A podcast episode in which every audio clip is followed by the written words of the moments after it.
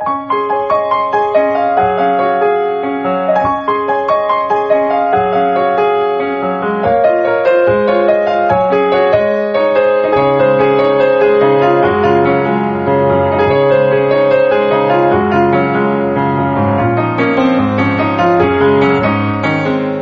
さんこんばんは、ミッチェルです。いかがお過ごしでしょうか？本日は11月の30日でございます。12月、あとね、1ヶ月で2017年あっという間に、ね、幕を閉じるわけですね。2017年みんなどんな年でしたか？まだちょっと振り返るのには若干早い気もしますけれども。さあ、このミッチェルのラブミッションという番組、恋愛、夢、ご縁をテーマに不可能を可能にするをモットーにいたしました私ミッチェルがお話をしていくという番組となっております。えー、まずはですね、今日ちょっとね、ご報告も含めてというか、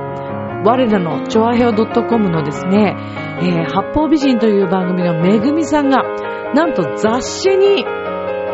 雑誌に、女性雑誌の有名な雑誌にね、えー取り上げられました。チョアヘオ代表としてもですね、もう本当に輝かしいご活躍で、私もとってもね、嬉しく思っています。さあ、そして、えー連日私はもう笑いが止まらない、えーそんな理由、そして、神奈月さんのライブにまた行ってまいりました。えーそういったことを今日もお話ししていきたいと思います。今日もよろしくね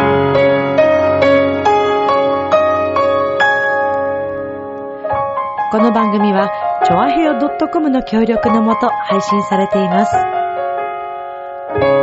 では、今週も始まります。ミッチェルのラブミッション。皆様、ウェルカ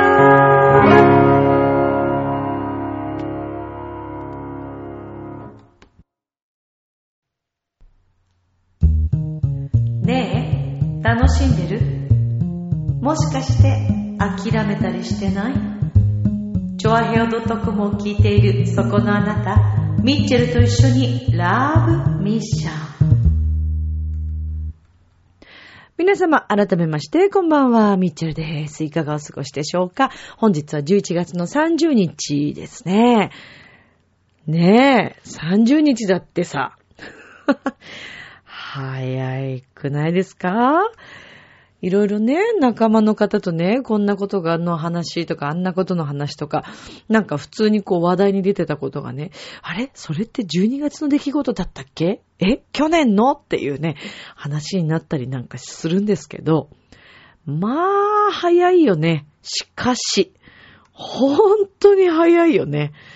なんか毎日何してんだろうっていうぐらい早いんですけど、みんなはそう思わない？お、思う人。はい、手挙げて。はいはいはいはい。私は思うんだよね。ねさあさあさあ、まあね、そんな中、えー流れが早く動いている中でございますけれども、えー我らのですね、ちょわへよ .com の八方美人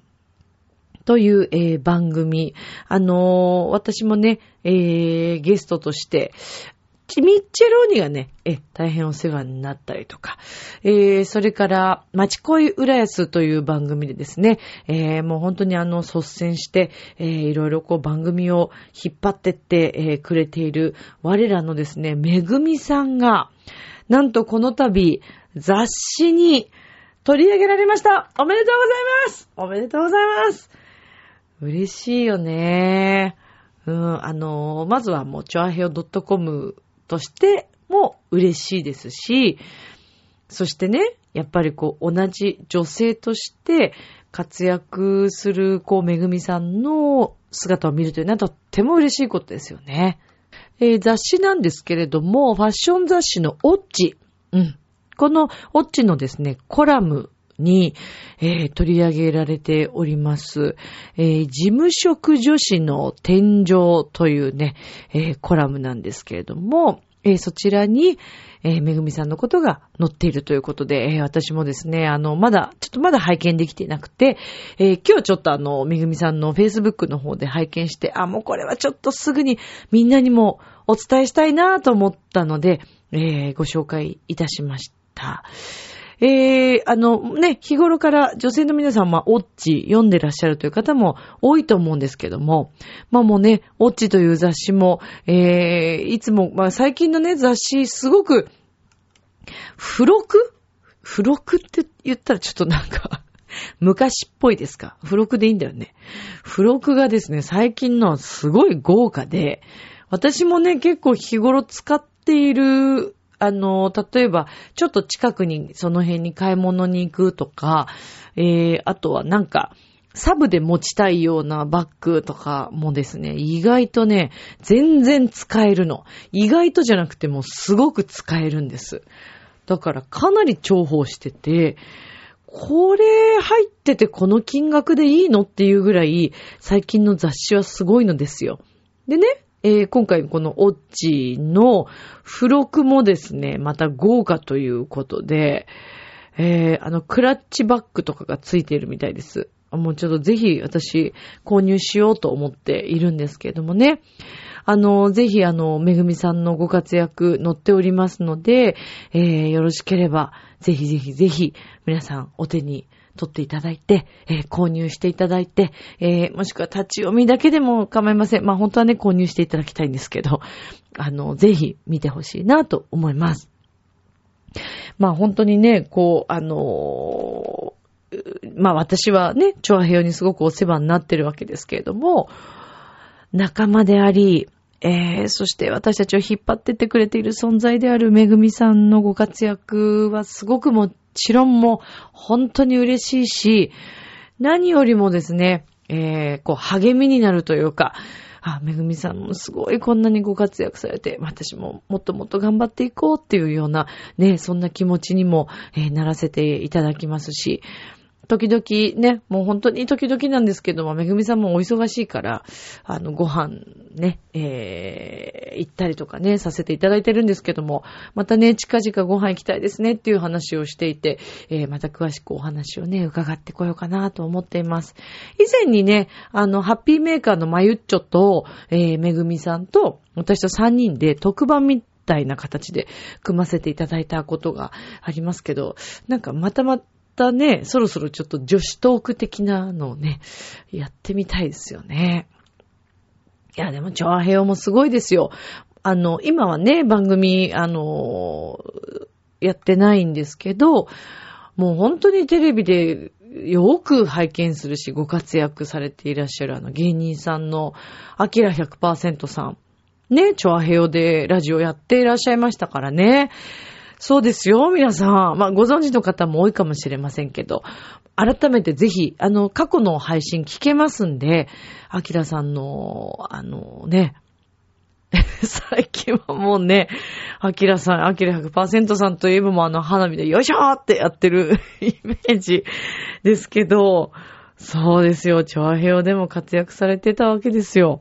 でも本当に、いきなりドーンって、ね、こう、売れる時というか、まあ、あの、人気になったり、話題になったりって、いきなりドーンっていくからね。まあでもこうやってね、めぐみさんが、えー、雑誌にも取り上げられて、チョアヘオという存在を知っていただいて、えー、もしかしたら今後ね、チョアヘオもどんどんどんどん人気になっていくかもしれませんし、えー、ミッチェル、そしてミッチェローニがいきなりドーンと行ってしまうかもしれませんし、それはもうわかりませんから。ええー、えー明日は我が身ですから、そこに使うなって、ちょっと意味違ういや、でもほんとそうですよ。どういうことか、いいことにも使っていいでしょ？この言葉。ねえ。まあ、それでね、えー、私最近ですね、もう楽しくてしょうがなくて、まあ、まずちょっとお話しするとね、先日あのー、私大好きな、えー、モノマネ芸人さんの神奈月さんの、えー、ライブに行ってきました。カンナ好き祭り2017ということで、もうこのところ毎年恒例になりつつありましてですね、えー、3年連続で、はい。そして今年入ってからも1回、あのー、見てますので、もう4回目になるわけですけれども、もう何回行っても面白いし、あのね、毎回、毎回ね、またどんどん新しいネタを入れていらっしゃるんですよ。で、あの、もちろんね、あの、鉄板のネタもあるんですけど、それ以外にも新しいネタ必ず入ってたりとか、旬のネタとかね、本当によく研究されてらっしゃる。もう面白い。でね、似てるのもあれば似てないのもあるんですよ。でそれがまた面白いんですよね。いやー、もう本当に勉強になりますし、もうとにかくひたすらもう笑ってるっていう感じですけど。で、えー、今回もですね、あの、私、金月さんのモノマネの中ですごい好きな、あの、のが、まあ、いくつかあるんですけども、まあ、宮明宏さんね、三輪さんとか、えっ、ー、と、それから、牧原紀之さんの真似も超似てるし、えー、そしてね、え、政治家の方々のネタとかもね、本当にね、まあちょっとね、大きな声では語れませんけども、やっぱりそこ入れてくるよねっていう旬なネタだったりとか、で、神奈月さんってそこからまたさらに妄想を膨らませて、なん、なんていうのかな、私たちの期待を裏切らないんですよね。すごいんですよ。本当に面白い。で、あの、あの、やっぱり芸人さんって皆さんの放送作家さんと一緒にこうね、ネタとか作っていらっしゃるみたいなんですけども、あの、タムケンさんっていうあの放送作家さんがいらっしゃって、で、私あのライブ終わってすぐに投稿を上げたんですね。あので、神奈月さんのライブって写真全然 OK なんですよ。動画も OK です、撮って。自由なんです。本当に自由なんです。で新宿のフェイスって言って、えっ、ー、と、西新宿う西新宿ではないか。えーと、あれは西武新宿だ。とか、歌舞伎町とかあっちの方にある、あの、フェイス、新宿フェイスっていう場所があるんですね。ビルの7階かな？そうそう。で、そこは、あの、プロレスとかも、あの、できるリングがあるんですけど、で、そこでライブをやるんですよ。で、一部は、リングのね、周りの子段外して、普通にライブをやるんです。で、二部は、プロレスネタなんです。で、私はプロレス全然知らないんだけど、あの、知らなくても面白いんですよね。そう。で、今回はね、神奈月さんデビュー30周年ということで、スペシャルゲストの方々がいらっしゃったわけですけども、その中でも、神奈月さんはまあ、武藤さんの真似をね、よくされていらっしゃいますけど、武藤さんご本人が今回いらっしゃったんですよね。いやー、本当にすごかったです。で、あのー、二人でね、クイズ形式で、えー、この頭は、誰でしょうっていうプロレスラーの方を当てていくというね、本当にコアなネタ。だから、まあ、プロレス好きの方たちにはもうたまらないネタだったと思います。だから、神奈崎さんファンの方ももちろん、プロレスファンの方もすごく多くて、あとは野球ファンの方か。あと男性も多いですね、神奈月さんはね。もしかすると男性、まあ半々ぐらいかな、でも女性も結構多く来ているので、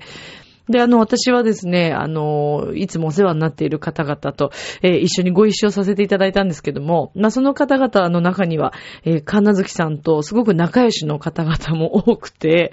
で、あの、いつも私は便乗させていただいてて、で、あの、プロレスラーの方も中にはいらっしゃるんですけどね、あの、ご一緒させていただく方々の中に。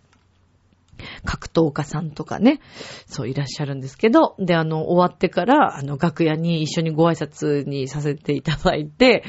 あの、便乗して、あの、写真を一緒に今回も撮らせていただいたんですけど、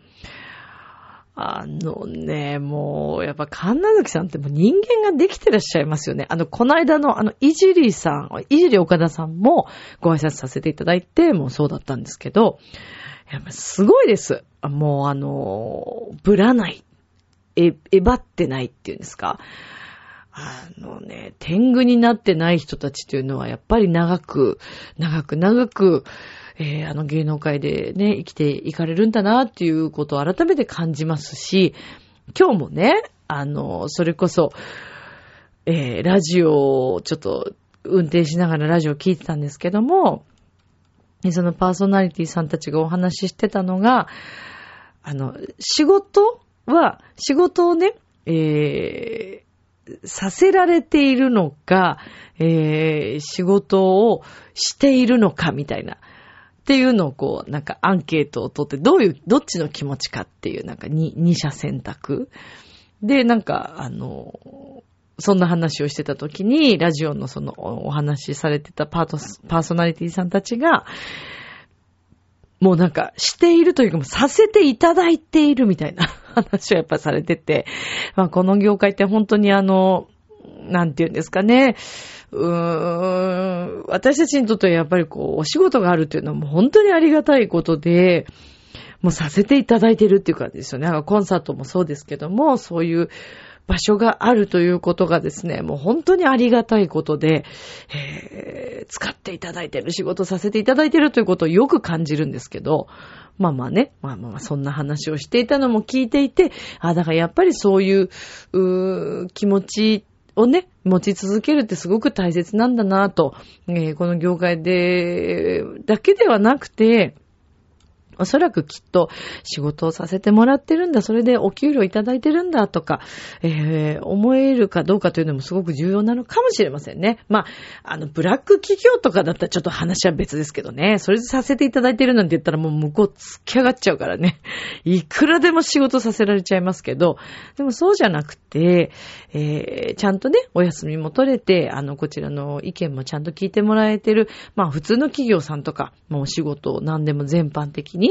うーん、ちゃんとお給料いただいて、あの、家族とね、あの、また自分の好きなことにもお金が使えるという感じであれば、ねえ、これはもう本当にありがたい以外の何者でもないですよね。だって仕事がないと 生活していけないわけで、私にしてみたら、まあ演奏の場所もそうですけど、えー、それこそ生徒さんたちにね、えー、来ていただいているというのもとってもありがたいことですからね。もう本当にさせていただいているって感じですけど。まあ、でも本当に今回も神奈月さんもね、拝みたいぐらいも私は、もう本当大好きです。大好き。いやーもう本当に楽しかったです。でね、それもすごい楽しいんだけど、最近ね、笑いが止まんないんですよ。本当に。まあ、ちょっと笑いになる原因っていうか、まあ理由はもちろんあるんですけど、ただ笑ってるわけじゃないですよ。おかしくなっちゃうからね、その春じゃないのにね、なんか、ウキウキしてきて笑ってるわけでもなくて、まあ、あの、笑う理由がちゃんとあって笑ってるんですけど、あのね、なんだろう、楽しいっていうことに気づき始めると、もう何でも楽しくなってきちゃって、この前もね、それでまあちょっと出かけたんですけど、もうね、笑いが止まんなくて、いや、だから悪ふざけっていうか、あの、それは、なんていうのかな。まあ仲間内だけとか、うーん、なんていうのかな。共通の笑いがあるっていうのはもうすごい楽しいことですよね。で、あの、それこそね、神奈月さんのライブって、大人の悪ふざけとか言って 言ってるんですよ。大人の悪ふざけライブに、あの、お付き合いいただいてありがとうございますみたいな感じなんですけど、本当に悪ふざけなんですよ。えー、それこそね、クレヨンしんちゃんとかやるし、クレヨンしんちゃんの、おい、うえーとか言って、あの、下着をね、あの、ンツをこう食い込ませるっていうネタとかやるんですけど、もう本当に悪ふざけなんですよ。ものによっては。だけど、がっつり今回はね、えっ、ー、と、吉田幸太郎さんとかめちゃくちゃ似てますよ。すごいんです。声も上手だけども、雰囲気だけでやってるやつもあるんですよ。全然似てないやつとかもあるの。でもなんかこう、その場でやってみて、みんなの受けが良かったりすると、あ、これ使えるとか言って、それも言っちゃうんですよ、舞台の上で。これがまた面白くてね。まあまあ、それでね、あの、そう、大人で、あの、金月さん52歳になられるそうなんですけど、一応まあ、あの、時々こう、司会進行の方も出てきたりして、こうなんか話形式でこうインタビュー形式で行く時もあるんですけど、その時に、ダメみたいな、52歳でこれやっちゃダメみたいなことを言ってて。で、なんかやっぱ神奈月さん見ててもう、改めてね、やっぱり楽しんでるんですよね。だから見てる方がもう楽しくてしょうがなくて。で、最近私もね、まあその、笑う原因がこう結構あるんですけど、まあその理、理由をね、よくよく考えてみれば、この年齢でそ、その笑い、その、いたずらっていうか、まあ、遊びっていうかね、まあ本当個人的な遊びですけど、って思われることなのかもしれないです、一般的にこう考えれば。常識的にとかって考えるとね。あんたいくつなのって言われるような、わ、くだらない笑いなんですよ。だけど、もう面白くてしょうがないから、もうしょうがないよね。笑っちゃうからね。だからもうどこ行っても、あの、特に笑いこらえなくちゃいけない時に、また込み上げてくるわけですよ。もういけないってわけ。だからね、あの、ダウンタウンさんのね、笑っちゃいけない24時間テレビあるでしょ？あの年末の。あれね、わかります。笑っちゃいけないって思うとより笑いたくなるんだよね、あれね。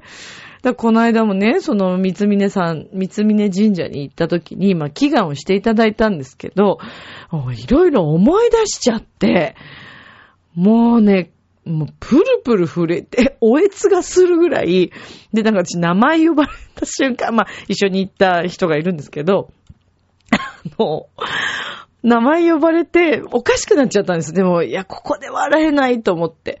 えっ、と、私とその、まあ、友人と、で、あと、会社の方かな2名ぐらいで来て、背広スーツでね、こう来てた方々と、あと女性とって3組だったと思うんですけど、で、まあそれぞれ名前呼ばれるんですけど、私が一番最初だったんですよ、呼ばれたのが。で、あの、私、屋号を取ってたじゃないですか、カントリーバンビーノって。カントリーバンビーノの栗林水さんって言われて、ちょっともう、もうダメなんですよ。もうその時点で笑いがもう起きてるから自分の中で。だけど、ここで笑ったら失礼だ。神主さんに失礼だと思いながら、はいって言ったんだけど、その後、思い出しちゃって、ほんとこんな感じ。笑いそうになっちゃって、それででもシーンとしてるでしょ？で、うっとか言って言っちゃったんですよね。だけど、ダメダメ、ちょっと本当に失礼と思って、ああとか言って、咳してる風にこう逃げたんですけど、もう全然そんなの隠しきれてなくて、隣にいらっしゃったあのサラリーマンなのかな？あのスーツ着てるお二人がバッとこっち見られて、もう本当にずっと終始震えててね。いや、おかしくてしょうがないんですよね。だからもう本当にそんなのが毎日毎日だったので、毎年恒例の神奈月さんのライブが一番の笑いだったんですけども、それ以上に日々笑ってるので、何なんだろうっていうもう自分の感覚ですよね。でね、これ、やっぱね、笑う角には服着たるって言うじゃないですか。ほんとよ。みんなほんと。あの、嘘でも笑うといいとか、あと、一時期ありましたよね。おかしくないのにずっと笑って、なんかそういう練習っていうか。あれね、本当にそうだと思います。だって、私ね、本当毎日笑ってんですけど、もう本当ほとんど24時間の半分以上も笑ってんですけど、で、なんかね、そしたらね、急にね、仕事がどんどん増えるんですよ。これ、ほんとだから。なんか、い、意味わかんないです。この時期に、まあレッスンもそうですけど、体験レッスンが、もうバンバン入って、で、あの、山の楽器のスタッフさんもすごいびっくりしてるんですけど、例えば、まあ、体験レッスンしますよね。で、体験レッスンしても、大体まあ、ちょっと一旦考えますっていう方とかの方がまあ、どっちかというと多いんですね。で、ちょっとまた後日連絡します。ちょっと考えますとか。もうね、全部、今んとこ100発100中ぐらいの感じで、皆さん入ってくださるんですよね。なんだろう。別になんかすごい特別なレッスンしたわけでもないし、うん、今まで以上パワーアップしたレッスン。まあ、あの、一応ね、もちろん頑張ってますけども、知識的なところは一生懸命頑張ってるんですけど、なんかそれよりよりも何よりも楽しくてしょうがないから、なんかそれが伝わってんのかなっていうね。だから営業のお仕事の方とかは、あと接客業の方たちは、もう自分が楽しければ、多分お客様も楽しいと思います。で、だから神奈月さんに行き着くんだけど、神奈月さんは自分が楽しんでらっしゃるんですよ。で、なんか途中、四字熟語で、自分のね、このライブ、ライブのことを例えるとっていう、なんかそういうのがあったんですよ、お題が。で、一応あの あの、誰だっけな、女性の、えっ、ー、と、カレンさんっていらっしゃいますよね。あの、ハーフタレントのちょっと面白い方。で、あの、四字熟語で、えー、このライブを例えるなら、みたいなことを、金口さんそのね、役になりきってるんですけど、まあ言われて、そしたら、あの、自己中心って言ったんですよね。でもその自己中心が、まあ、ああいうみんなを巻き込んで笑いがもう止まらない。もうね、3時間ぐらい、休憩ちょっと挟みますけど、まあ3時間ちょっとぐらいかな。みんなずっと笑ってます。最初から最後まで。で、結構シビアなネタとかだとちょっと一瞬こう、んってなる瞬間あるんですけど、で、そういうのもちゃんと空気読んでらっしゃるから、ちょっとこれはデリケートなネタだったかな、みたいなことをご自身でおっしゃったりとか、本当に面白いです。で、毎年、神奈月さんのご自身のお誕生日が、まあ、11月にあるんですけど、まあ、その11月中に、あの、いつもこう、ライブをされるんですよね。で、結構ね、もう即完売です。今年は、どうやら10日で完売されたそうです。で、あの、新宿フェイスも、まあ、あの客席はもちろんたくさんあるんですけども、ま、そんなにすごい大きいわけでもないので、でもね、それでもまいっぱい入ってるんですけど、とにかくもう即、即完売。で、有名なね、タレントさん結構見に来てらっしゃるんですよ。モノマネタレントさんが。毎年拝見してて、ああ、また今年もいらっしゃってるんだ、とか、えー、あと、モノマネタレントさん、女性のモノマネタレントさん、めっちゃくちゃ可愛いっす。顔ちっちゃくて。モデルですよ、もう本当に。モデル。だけど、モノマネ上手なんだよね。拝見してると、も本当になんか、ああ、賢いお顔されてるなぁと思って、なんかいろいろ研究してらっしゃるんだろうなぁっていうのをこうね、私は、あの、拝見してすごくそう思うんですけども。まあ、でもとにかくね、えー、このところ、のいろんなね、えー、自分の状況と、えー、そしてそのライブも含めてね、感じることとしては、やっぱ楽しむというね、えー、ことの大切さを、日々、日々、あの、感じております。なので、あの、ラブミッションをね、聞いた皆さんも、まあ、私今もう楽しいを100%を今ちょっと連発してますけど、ぜひね、みんなね、笑いを、え、一つでも多く笑ってほしいんですよね。で、あの、その笑いのネタっていうのはもう本当ね、子供の頃にやってたようなもので十分だと思います。そんな勉強するしないとかっていう、そういう知識の動向じゃなくて、とにかくくだらないことでもいいので、笑う。いやもう、これはね、すごい効果あると思う。私ちょっとこれからもしばらく、これどのぐらい効果が出るのか まあ、別に計算して笑うわけじゃないからね。本当に楽しいから笑ってるだけなんで。まあ、あとね、一つ思うのは、こう、なんていうんですかね、あのー、まあね、過去には恋愛のこととかもいろんな、こう、うよ曲折いろんな恋愛をしてきましたけども、まあそんな数多くではないですけどね。人並みに今恋愛をして、とかってありましたけど、やっぱりね、なんつうのかな、あの、日々、気持ちが安定しているというのはいいことですね。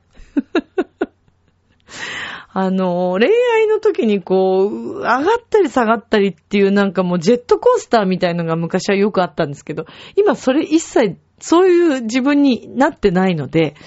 なんかもう安定するって平和なんだっていうね。あの別に彼氏がいるってことではないですよ。そういうんじゃないんだけど、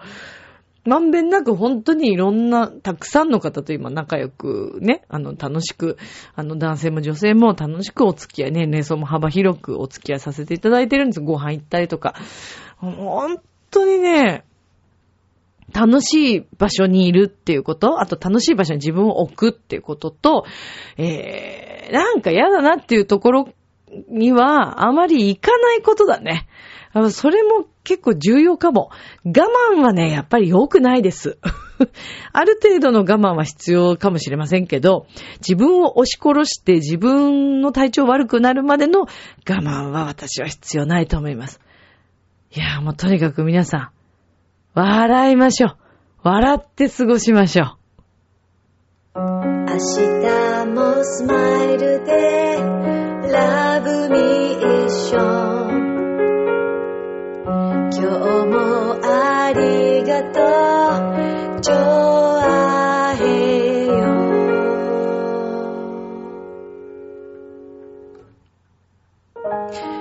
ということでエンディングです。えー、12月はですね、ちょくちょくいろんなものがございまして、まず9日、えー、土曜日ですけども、こちらは、えー、東京建物ヤイスホールというところで、えー、私の生徒さんたちがですね、発表会するんですけど、これ無料で入れます。私も最後に演奏するんで、よかったら遊びに来てほしいというのがまず一つ。それから17日、静岡県、えー、熱海のね、気運閣というところで、えー、私のおば、そして、えー、シンガーである、えー、河村淳子がですねね、あの、70の、えー、70歳のバースデーとともに、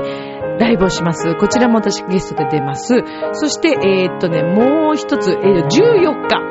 新宿センタービルの1階でショコラビットクリスマスライブを行います。こちらも無料です。ぜひ遊びに来てください。それでは今宵も良い夢を、明日も楽しい一日をありがとうバイバイラフラフラフ笑って